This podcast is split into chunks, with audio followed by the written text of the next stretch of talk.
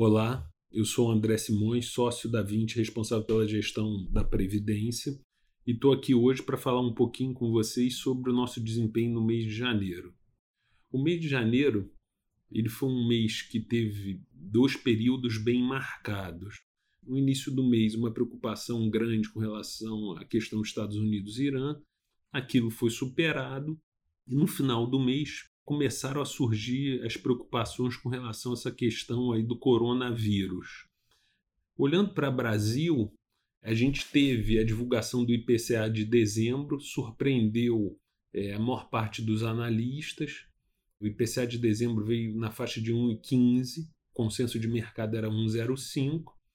Ao longo do mês, saíram alguns dados de atividade econômica mostrando um ritmo de retomada mais fraco do que era esperado, e isso impactou até algumas projeções de crescimento para o ano. Do ponto de vista do 20 equilíbrio, a gente é, teve um mês muito positivo no book de moedas, né? A gente já vinha carregando uma posição comprada em dólar desde o mês de novembro, então a gente se beneficiou bastante da valorização do dólar frente ao real. Eu acho que isso foi muito fruto da piora da expectativa de crescimento e dos dados ruins de balança comercial. O book de juro real apresentou um resultado positivo. A gente segue com uma alocação bem concentrada na parte curta da curva de NTNB, B23, B24, tem um pouquinho de B21.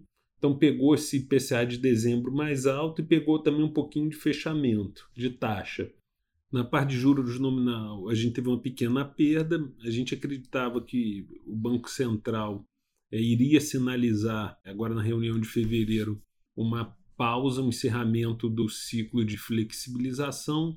Fato que acabou acontecendo, mas é, esse ambiente de atividade um pouco mais fraco do que o esperado, e muita incerteza com relação ao impacto do coronavírus, é, levou a um fechamento de taxa.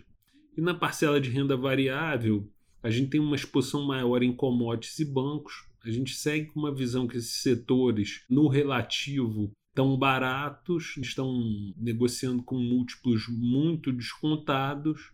E a gente tem uma exposição bem relevante nesse setor e, fez com que a carteira de ações também apresentasse uma pequena perda.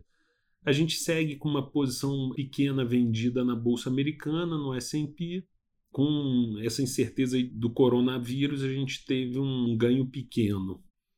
Muito obrigado pelo tempo de vocês, espero revê-los no próximo mês.